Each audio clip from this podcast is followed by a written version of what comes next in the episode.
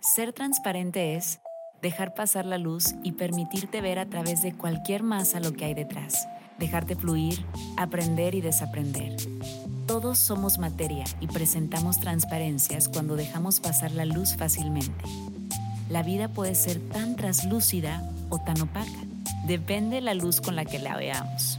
Bienvenido a nuestro mundo transparente. Esto es Transparencias, el podcast.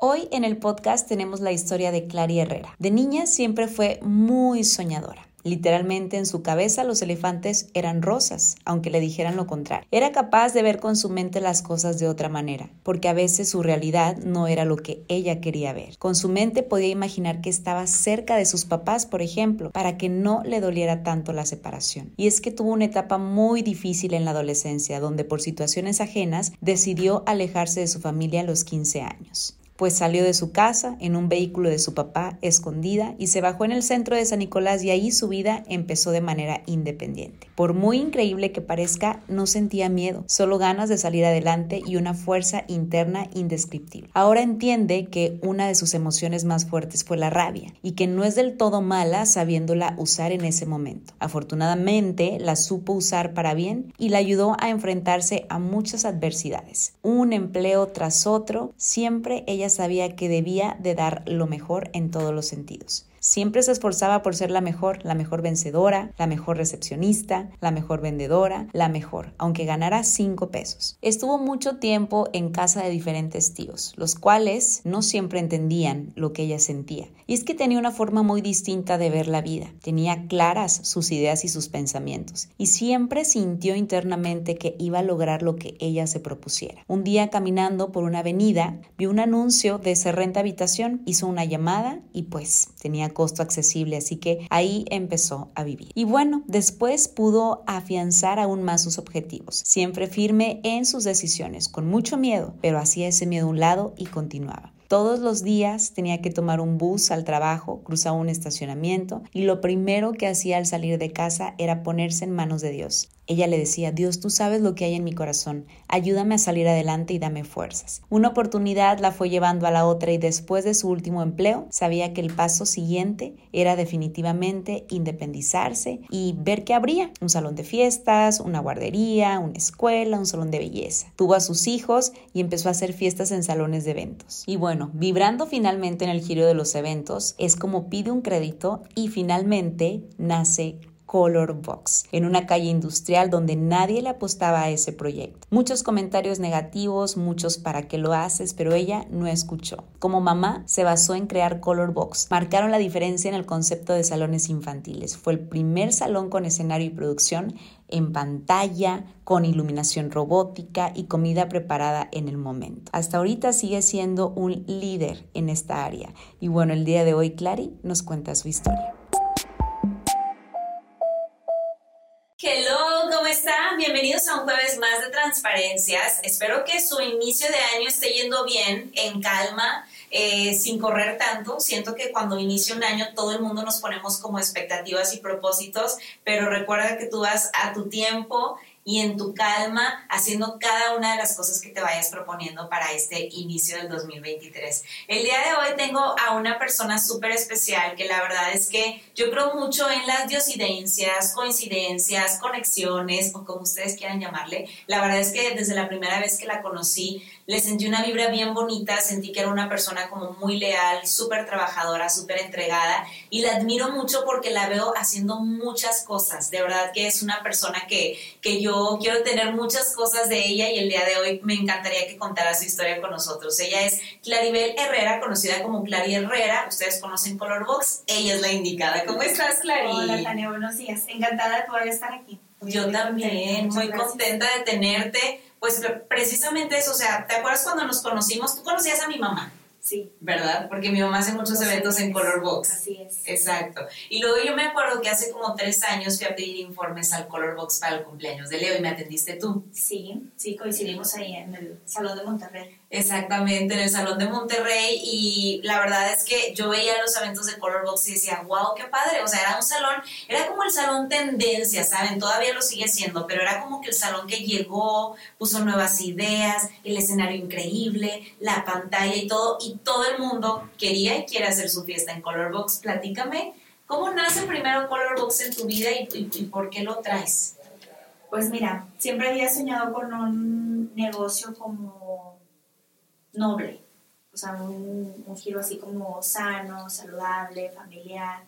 Y pues el tema de los niños a mí me encanta. Soy mamá de cuatro, imagínate. Entonces cuatro. me encantan, me encantan los niños. Este, y siento que son parte como fundamental del mundo en general. O sea, lo que dejemos marcado en sus vidas se va a ver reflejado en sus vidas adultas. Entonces, pues quiero como que o nació así Color Box, como tratando de buscar esa semillita que podamos plantar en, en, la, en la, vida de los, de los niños. este, y nace también después de varios tropiezos, este, picando piedra, ya sabes, experimentando en algunas otras áreas. Se dio la oportunidad así muy fuera de lo, de lo normal, o sea, en una, en una reunión de una carnita asada con un par de, de amigos este, yo estaba buscando una locación, se dio ahí una plática, me dijo, ¿sabes qué? Yo voy a dejar tal punto que fue el de San Nicolás y de ahí nace todo el, proyecto.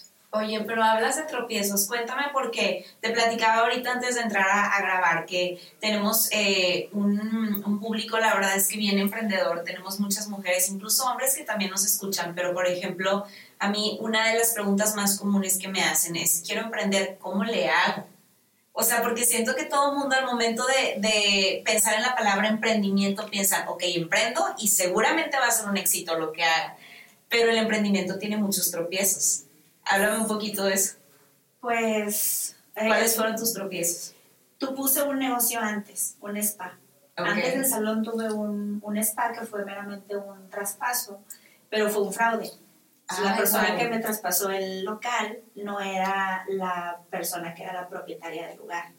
O sea, al momento que yo empezó con toda mi energía, mis ganas, pues la ilusión también de tener un negocio, o sea, yo sentía que después de mi último trabajo era como el paso a seguir, el paso siguiente, ¿no? Este, entonces se da esta oportunidad, para mí fue mucha emoción, como que no lo pensé, no lo analicé, nada más lo tomé.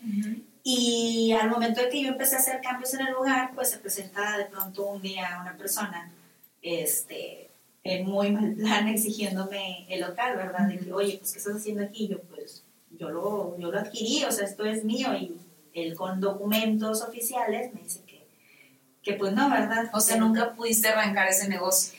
Pues sí lo arranqué, lo trabajé dos meses, nada más, y apareció el verdadero propietario.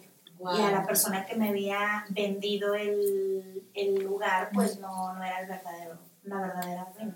Mm, Entonces ahí pues ya la persona se portó un poco accesible, me dio oportunidad de sacar lo que yo había invertido y pues la verdad eso fue un, pues colapsé un poco ahí. Sí, fue como un golpe bajo, ¿no? Sí. Exacto. Exacto. Bueno, que se derrumbaron las ilusiones que ya estaban puestas en ese, en ese lugar. ¿Y cómo vuelven las ilusiones, Clary? Porque a mí me ha pasado mucho, digo, no sé, generalmente yo en los negocios soy más fría, ahorita lo, lo, contaremos, digo, porque yo hablábamos de que tenemos papás que nos inculcaron como esta área del negocio, ¿sabes? Entonces, yo he aprendido a que si un negocio no funciona, pues ni modo, voy a poner otro y funciona otro y funciona otro. He ido aprendiendo a esta mentalidad. Y la verdad es que mis ganas nunca terminan. O sea, mis ganas de generar negocios no terminan, ¿verdad? Bendito Dios. O sea, como que siempre estoy así de que, ok, otra vez y otra vez y ahora esto.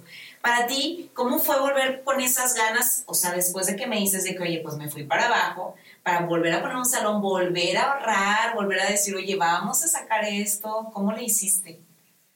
siempre me mantuve activa. O sea, después de eso decidí disfrutar mi segundo embarazo. Estaba embarazada de mi segundo hijo, Luciano. Este, entonces decidí disfrutar como que mi embarazo, esa etapa tan, tan padre, ¿verdad? Tan deseada por todas las mujeres. Y siempre estuve como que activa, hacía pequeñas cositas en casas. O sea, hacía que una decoración para boda, eh, o que me pedían degustación. Siempre te gustó el tema de la decoración y eso. Siempre, siempre me, me, llamaba la atención, pero era la decoración en general, o sea, también si una amiga me hablaba y me decía, oye, ocupo hacer un cambio en la casa, ¿me ayudas? Y le ayudaba a buscar muebles o buscar un tapiz o como combinar las persianas, entonces pues ahí como que generaba un poco de forma, pues no oficial, pero pues a mí me servía para, para seguir alimentando mis sueños, pues, porque no, no desistía. Yo sabía que en algún momento las cosas se iban a dar. No sabía cómo, pero yo sé que cuando las cosas las vibras, pues simplemente de forma así inesperada llegan. Y así es como han ido llegando una tras otra tras otro proyecto, Claro, cuando te gusta y como que te empapas. Entonces, nace Colorbox por esta oportunidad que alguien deja.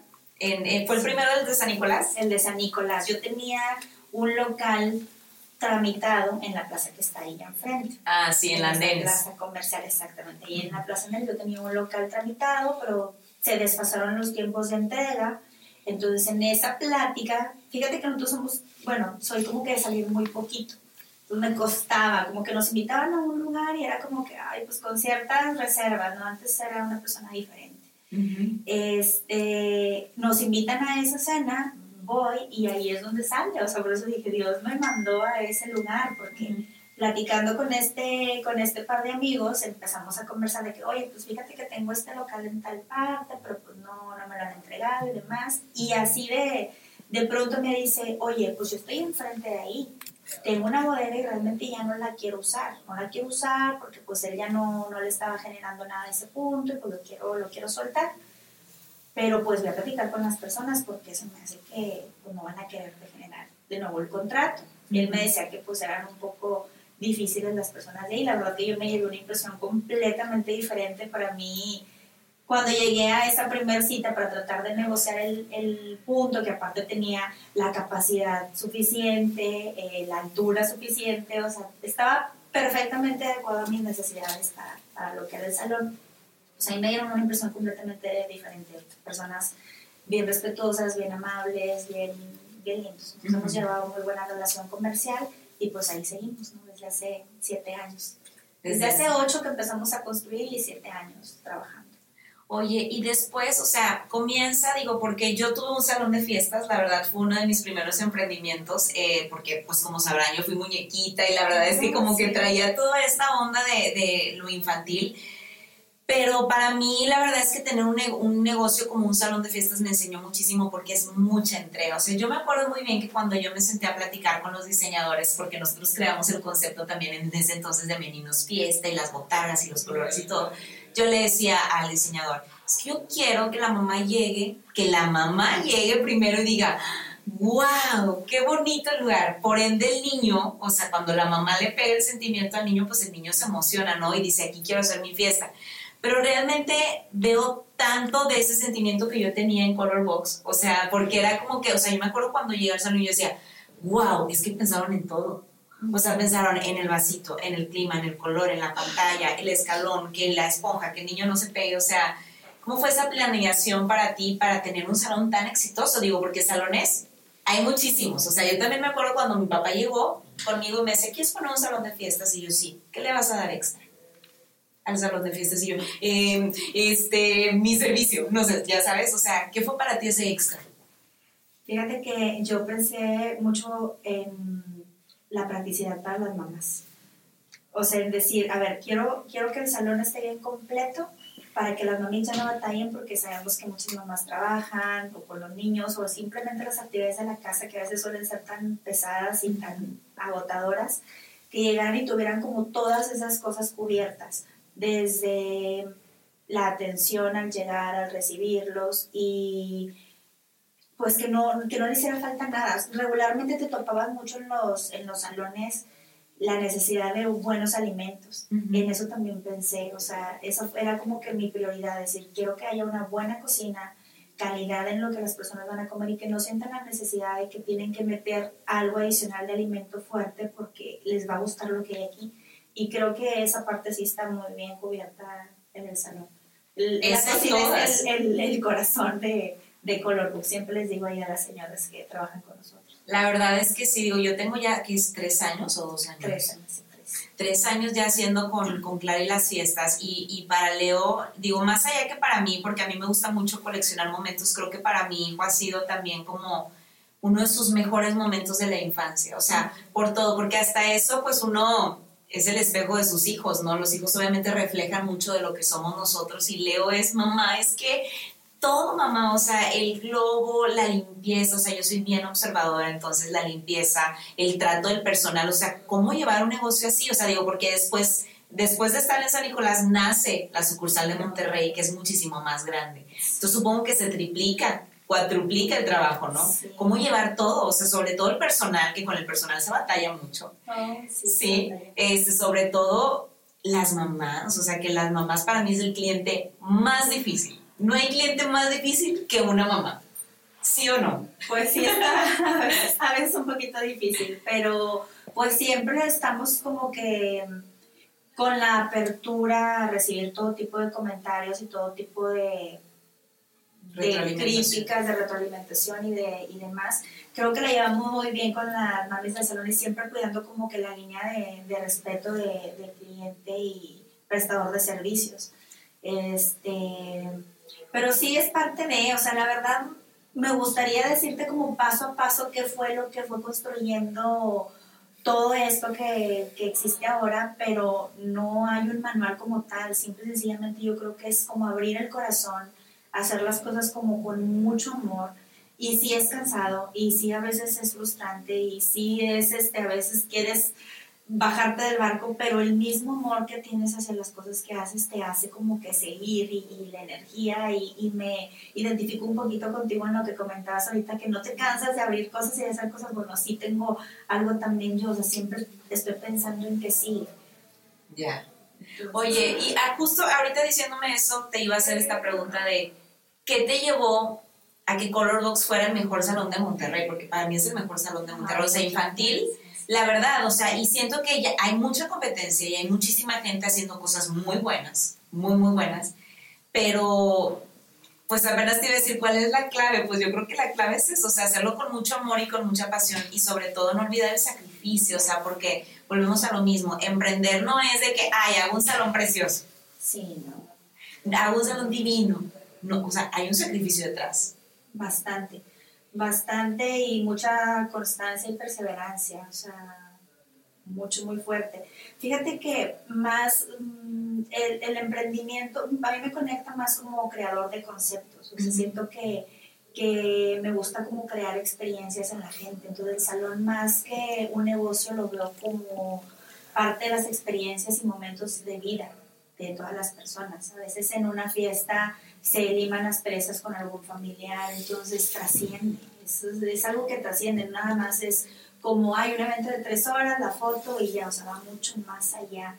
El, simplemente la conexión entre los familiares o ver a tus niños bailar en el escenario, verlos jugar, verlos sonreír, o sea, siento que, que rompe muchísimas, eh, pues, no, no, barreras. Sí, barreras, o sea, no sé, yo, a mí me emociona mucho estar presente en los eventos o simplemente asomarme al salón y ver a la gente disfrutar o tomar una degustación o, cuando se saluda, no sé, es algo que me mueve mucho, me gusta. Sí, y sobre todo estar al pendiente de todo. Bien dicen que el que tiene tienda, que la tienda, ¿no? Y yo, o sea, a mí me toca que en mis eventos o de pronto me toca ir al evento y, y voy a eventos de otras amigas y te veo ahí y te veo en el mío y te veo en el de todas y veo al personal todo el tiempo como muy atento y siento que es lo que los ha conservado, ¿no? O sea, porque ya son que 8 o 9 años. Sí, son 8 años. Este año se cumplen 8, la del primer, del primer salón. Y en Monterrey tenemos 5. Wow. Y después del salón nació el otro salón este de, belleza. Sí, fíjate, ahí era un salón de niñas. Sí, ¿verdad? Ahí era un salón de niñas, se llamaba Candy, Candy Box, ahora le agregamos nada más el, el Beauty Box. Este, y en pandemia, pues tratando de buscar opciones para sobrevivir, porque la verdad la pandemia nos pegó bien fuerte a todos los que nos dedicamos al entretenimiento. Este, entonces, pues traté de hacer mil, mil cosas porque aparte a mi gente de planta nunca la dejé sin trabajo. Es que no te das cuenta de todo lo que, todas las personas que están detrás de ti hasta que vives en una situación así, que yo creo que nadie nos habíamos imaginado algo así. Entonces, una de las cosas que tenía como muy claras yo era que no quería dejar a ¿Cuántas personas tienes trabajando? De planta son 14. Okay. O sea, de planta de oficinas, cocina y coordinadores. 14. Y alrededor de 70 en total entre todas las personas flotantes de staff. Entonces, este, pues sí, era para mí muy importante, por lo menos a las que tenía fijas, pues no, no abandonarlas o no soltarlas en esos momentos, porque siento que tengo un muy buen equipo de trabajo. Realmente la mayoría está conmigo desde que empecé. Entonces sí me interesaba cómo conservarlos. Entonces a raíz de pandemia empecé con lo de la planeación de eventos a domicilio, pues pequeños eventitos empecé a hacer en casa o civiles, o gente que ya tenía sus fechas y las tuvo que dejar, entonces lo hicieron en su jardín, o empecé a hacer como cositas muy pequeñas, o empezamos también, por ejemplo, con lo de las caravanas, luego lo de Cinebox, que me funcionó también muy bien ahí en el estacionamiento. yo tenía que explotar los recursos que ya tenía y empecé como a idear muchas cosas y sabía claramente que no me iban a generar a lo mejor lo que me generaba lo de los salones, pero yo lo que necesitaba era tener a mi gente como activa y con las mentes ocupadas porque también se empezaron a presentar muchos casos de depresión y de ansiedad. Entonces era como invertir o lo poco que podía generar con, esos, con esas producciones, pues invertirlos en la salud mental de ellos y cómo era, pues teniéndolos activos. Y, qué padre que como líder pudieras también pensar en todo, ¿sabes? Digo, porque a lo mejor tú como emprendedora, empresaria, pudieras llegar a pensar, bueno, pues yo tengo mis ahorros y yo voy a mi casa y yo me escondo un año y no pasa nada, pero que pudieras pensar también en tu equipo de trabajo y decir, oye, no los podemos dejar solos, hay gente que depende de mí, o sea, a mí era una de las cosas por las que me dio ansiedad, fíjate, o sea, que yo decía, hay gente que depende de mí. O sea, que si yo no me muevo, ellos no llevan comida a su casa. Entonces, era como que, ¿cómo le hago? ¿Sabes? Este desgaste en la noche y no dormir y todo, pero creo que eso es lo que tiene un buen líder, Clary. O sea, solamente cuando dejas de pensar en ti, en tu ego y en lo que eres y has creado, y también vuelves y, y volteas a ver a los demás. Y eso es lo que tienes tú, que lo tienen pocos líderes. Muchas gracias. Pues sí, es que ya se, ya se es una familia después de trabajar todos los días, todo el día, ya los ves como, no como empleados, sino como ya son parte de tu vida. Este, y sí, pues bueno, digo, no, no fue lo que queríamos a lo mejor en forma económica, pero siento que, que pudimos eh, pues atesorar mucho más y afianzar más la relación que, que teníamos aquí con los, con los chicos, con el equipo. Y, y pues eso me dejó mucha satisfacción, la verdad. Es uno de los regalos más grandes que me dejó la, la pandemia. O sea, creo que lejos de, de verlo como, como algo malo, en, en, al menos en, en, mi vida o en mi historia, o sea, siento que, que se pudieron rescatar muchísimas cosas. Qué bueno. En, ese sentido, y aparte nacieron también proyectos en pandemia, o sea, que fue lo de Balance Box, que son lo de los arreglos de globos, provocación y demás y lo de Dreams Planner que agarró mucha más fuerza, entonces a mí me dejó grandes regalos. Sí, es que pudiéramos llegar a pensar que la pandemia vino a, ahora sí que matar todo, pero yo creo que fue un regalo, un gran regalo para muchos, o sea, digo, para bien y para mal. Y justo venía escuchando un podcast ahorita que, que decía, cuando tú crees que pierdes, o sea, nunca hay una pérdida, o sea, siempre hay una ganancia y pérdida, o sea, es como uno y uno, hay ganancia, pérdida todo el tiempo y creo que cuando te enfocas y piensas en eso está padrísimo. Ahora, para ir como conociendo un poquito más de ti, digo, porque no solamente es la creadora de Balloon Box, Color Box, Candy Beauty Box y demás, aparte es mamá, es esposa, ¿Cómo te ha costado a ti balancear esto? Yo tengo un niño, o sea, somos dos en la casa más Betty, que ahorita anda de vacaciones, y yo me vuelvo loca yo me vuelvo loca. O sea, ¿cómo ha sido para ti? Recién fuiste mamá, tienes un niño de meses, cuatro niños. O sea, ¿cómo le haces? O sea, porque hay muchas mujeres allá afuera también aterradas con esta cuestión de, oye, la sociedad me exige un puesto, ser exitosa, estar perfecta, estar fit, comer divino y aparte ser mamá y atender todo esto. ¿Cómo ha sido para ti este proceso también? ¿Ha sido complicado? Pues en algunos momentos sí, sobre todo pues son largas jornadas fuera de casa, la verdad. ¿Quién te cuida de todo el día? Tengo ahí a una persona de muchísima confianza, que es una cuñada, que es la que, es la que me ayuda dentro de casa y aparte pues está la chica que me ayuda también en casa con la, con la parte de toda la limpieza y demás. Y ya es mi asistente, le digo, porque a veces no te cubre nada más esa parte, son muchas otras cosas. Este, mi mamá también me refuerza ahí un poco el equipo Y me ayuda mucho también que tengo hijos de edades muy variadas. O sea, por ejemplo, el niño más grande tiene 16, no, 17, este año ya cumple 18. Y luego sigue Luciano, de 12, y ya me brinco hasta Aquiles de 3 años. Entonces el niño grande, pobre, pero pues sí me ayuda bastante con, el, con el hermanito de 3. Entonces pues ahí nos ayudamos a, a equilibrar un poco. Aparte son, son niños muy comprensivos también ha ayudado bastante que los involucro en los, en los trabajos, o los llevo a trabajar y para que vean todo lo que andamos haciendo y siento que eso ayuda también a que ellos sean un poquito más conscientes de, de lo que hacemos y de lo que pues también podemos conseguir para ellos mismos, para sus beneficios, pues a, raíz del trabajo. Claro, quiero hacerte una pregunta muy personal porque a mí me, la, me ha pasado que de pronto, o sea, yo trabajo todo el tiempo y muchas veces también me traigo a Leo al trabajo.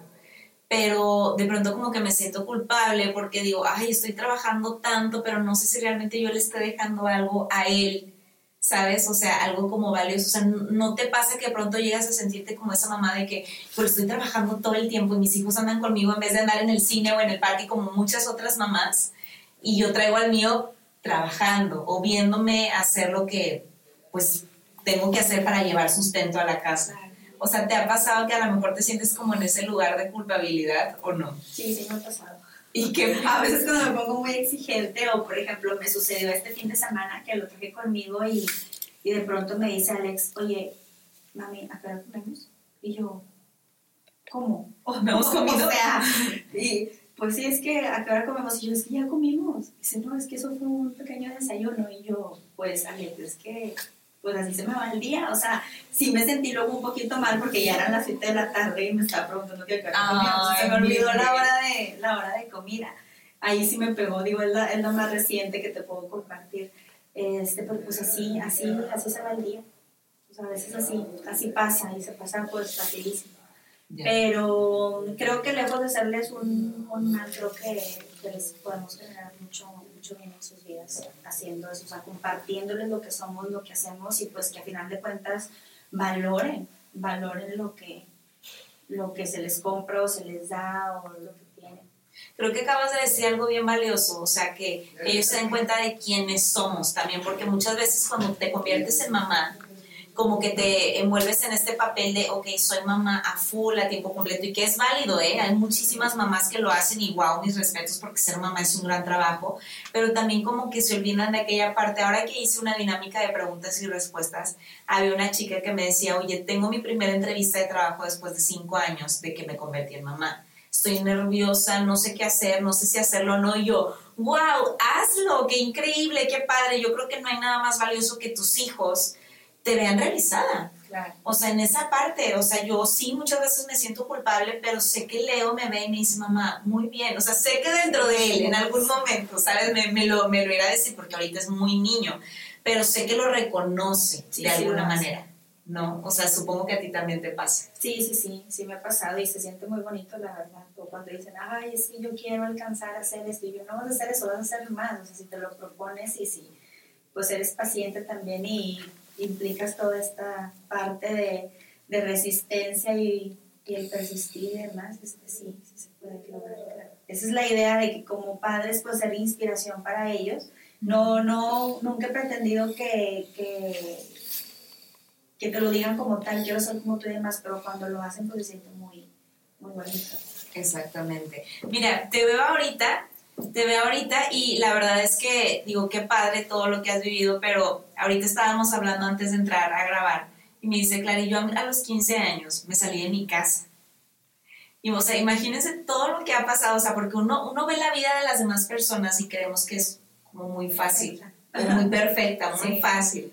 Platícame un poquito de esto, o sea, y cómo de pronto tu vida da un giro y hoy estamos sentadas aquí hablando de este tema. ¿Por qué te saliste a los 15 años de tu casa? Mira, de entrada yo me crié con mis abuelos. Este, me crié con, mi, con mis abuelos desde los cuatro años. Mis papás vivían en una comunidad por Salinas Victoria a las afueras. Muy, muy retirado. Bueno, no estaba tan retirado, pero antes se me hacía una eternidad. Ahorita ya veo que es un poco más breve el camino. El punto es que en, ese, en esa comunidad, en ese ejido, porque pues, es, un ejido, pues, no había escuelas. O si había escuelas, pero ya sabes, la típica de que la escuelita donde se dan todos los grados de, de primaria y no va el maestro y demás. Entonces, pues mis papás pensando en, el, en mi futuro, que se los agradezco profundamente, me dejan a cargo de mis abuelos. Em, a cargo de una tía. Mi tía vive ahí con mis abuelitos, es, mi tía Norma se llama, de hecho también es parte del equipo ahora de Color Box. Eh, ella sin ser mamá, y es algo que siempre le agradezco cada que tengo oportunidad, pues me, me cría desde los cuatro años hasta los 12. Hasta los 12 porque ella a los 12 se casó. Entonces, me encanta porque me dice, yo busqué que fuera mi boda en julio para que tú estuvieras de vacaciones, para que lo vieras como una ida al rancho y no lo resintieras. Entonces, pues a los 12 años a mí ya me toca regresar con, con mis papás, ¿no? Este, me creí con ella y a los 15 más o menos se presentó una situación familiar en la que pues yo me puse un poquito en contra de esa situación ahí, pues meramente de pareja, ¿no? Pero yo tomé un, un rol a lo mejor que ahora entiendo que no me, no me correspondía. Sin embargo, siento que fue de ahí de donde empieza pues todo, todo esto, ¿no? A manifestarse todo todos mis sueños, ¿no? Y empezarles a dar, a empezar a trabajarlos desde ahí. Entonces me toca independizarme desde los 15 años. Yo no termino la, la carrera por la que, estaba, la que estaba estudiando en ese momento, era una carrera comercial, ya sabes, la típica eh, secretaria de contabilidad o secretaria de bilingüe. Entonces yo estaba llevando una carrera de esas, ya no puedo sostener el colegio que mi papá me, me pagaba y pues la dejé la dejé la última etapa inconclusa, este, porque tuve que trabajar. Me puse a trabajar en una tienda de zapatos que está ahí en el centro de San Nicolás, precisamente. Era una tienda de deportes. Eh, el sueldo pues era muy, muy, muy bajo, ¿verdad? Muy apenas me alcanzaba medio mantener. Entonces estuve mucho tiempo como que en casa de un tío, en casa de otro tío, estuve como que de un lado a otro hasta que un día caminando por una calle vi que se rentaba una habitación. Es, hablo, pido informes, me voy a la habitación llena de miedo, pues tenía menos de 16 años, todavía no los cumplía. Empecé a rentar ahí, en esa, en esa habitación por el Teatro de la Ciudad, por la señora Roll. Este, empecé a rentar ahí y la casita o la habitación que ella rentaba pues estaba medio amueblada, no tenía lo esencial, una recámara, un mueble para ropa, una cocina pequeña y entonces pues ahí empecé. Ahí estuve viviendo tres años. Y empecé a trabajar y un trabajo siempre me llevó a otro. O sea, siempre le he dedicado toda mi energía en lo que estoy. Aunque fuera un trabajo sencillo, que yo sabía que me iba a estar ahí, pues trato de entregarme al, al 100%. Entonces, en ese lugar, en esa tienda de deportes, fue una vez otro, un cliente, me vio trabajar me dijo, oye niña, yo tengo una oficina y necesito que alguien trabaje conmigo, ¿quieres ir a hacer un examen? Y yo, pues sí, o sea, siempre estaba con la sed de, de crecer, de más. Entonces ya fui, presenté el examen, me habló los dos días y me dijo que, ¿sabes qué? Nunca nadie me había pasado ese examen y yo te necesito, te necesito conmigo. Dejé el trabajo en el que estaba, me fui a trabajar con el señor Luis, ahí también cerca del centro de San Nicolás. Y ya empezando a trabajar con él, me dijo, ¿sabes qué? Me sirves mucho aquí, pero tengo una hermana que te necesita más que yo, la señora Diana Elba Chap, que es este, de unos salones de, belleza que se llaman Divenza. Entonces empecé a trabajar con la señora Diana en la parte de la recepción, administración y demás, y ella fue, fíjate que unas personas que me dejó como muy marcada su, su imagen, su esencia y una mujer este, muy entregada también a este trabajo. Siento que como que agarré mucha inspiración de, de ella en, esa, en ese momento, estando tan, pues, tan chica, ¿verdad? Y después de ahí también se me presentó otra oportunidad laboral, vi el, el brinquito, también con una persona que me conoció y, y entonces siempre una cosa me ha, me ha ido llevando a, a otra.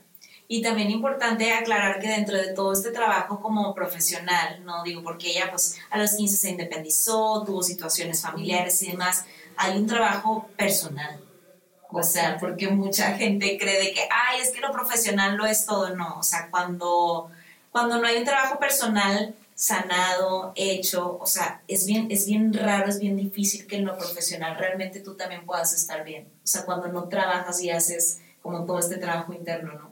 Sí, definitivamente. ¿Haces terapia? Definitivamente. Sí, fíjate que tengo ahí una persona que me, que me ayuda, que la descubrí hace poco tiempo y me ha ayudado bastante, me ha ayudado bastante a sanar ciertas áreas de, de mi infancia, todo, todo siento que viene de ahí. Las todo viene de la infancia de papá y mamá. Siempre. Entonces, pues ahora ya puedo entender que yo tenía tenía y estoy trabajando en una herida de abandono, porque aunque mis papás, como te comento, me han dejado a cargo de mis abuelos pensando en mi futuro, pues en esa edad, a los cuatro años, pues yo me sentía abandonada. Entonces, ahorita ya estoy haciendo mucho trabajo en, esa, en esos temas y siento que muy bien. Qué bueno. Siento que voy muy bien y siento que me falta todavía mucho más que hacer. Es un trabajo constante. Es un trabajo que no termina nunca. Clary, ya vamos a cerrar, pero ¿qué le dirías a todas aquellas personas que nos están viendo y que tienen un sueño, como nosotras en algún momento, que quieren emprender, que quieren hacer, cualquier cosa que quieran lograr en la vida? ¿Cuál sería el consejo que tú pudieras darle a ellas o a ellos? Pues que no desistan que no desistan nunca de sus sueños, que, este, que luchen por lo que quieren, que en algún momento de la vida todo se va a ir dando de una forma, solo basta como que con vibrarlo, con desearlo y las cosas se van a empezar a, a realizar. Todas estas manifestaciones que hagamos internas se van a ir dando. Exactamente, pero acuérdense que esas manifestaciones nos tienen que encontrar trabajando por ello. Claro. Sí, no crean que vamos a estar en la casa y van a llegar. No, no, no van a llegar solitas. Muchas gracias, Clary, por haber compartido conmigo, por haber compartido un poquito de tu historia. Me decía ella, es que yo no soy del medio ni nada, pero ¿qué quieres, qué quieres que comparte? Y aquí está platicándonos un poquito de esa historia, así que gracias por venir el día de hoy. Muchísimas gracias. Bueno, pues yo soy Tania Rendón, nos vemos y nos escuchamos el siguiente jueves. Bye bye.